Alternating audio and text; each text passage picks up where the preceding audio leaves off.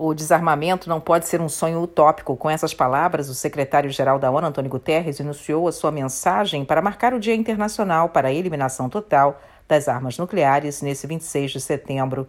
Segundo ele, eliminar esses dispositivos da morte não é apenas possível, é necessário.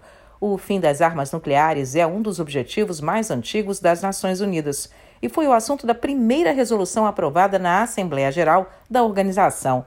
De acordo com a ONU, o mundo ainda tem mais de 12.700 armas nucleares. Guterres ressaltou em sua mensagem que no mês passado, na décima Conferência de Revisão das Partes do Tratado de Não Proliferação de Armas Nucleares, os países chegaram perto de um consenso sobre um resultado substantivo. Para o secretário-geral, num momento crescente de divisão geopolítica, desconfiança e agressão direta, o mundo corre o risco de esquecer as terríveis lições de Hiroshima, Nagasaki e da Guerra Fria e incitar a um Armagedon humanitário.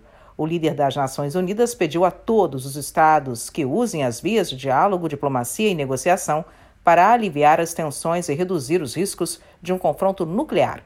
Antônio Guterres disse que o que precisa ser feito agora, de forma mais ampla, é uma nova visão para o desarmamento nuclear e a não proliferação ele citou a proposta que fez com a nova Agenda para a Paz, que exige um desarmamento significativo e o desenvolvimento de um entendimento comum das múltiplas ameaças para que se possa exterminar a ameaça maior de uma guerra nuclear de uma vez por todas. Da ONU News, em Nova York, Mônica Gray.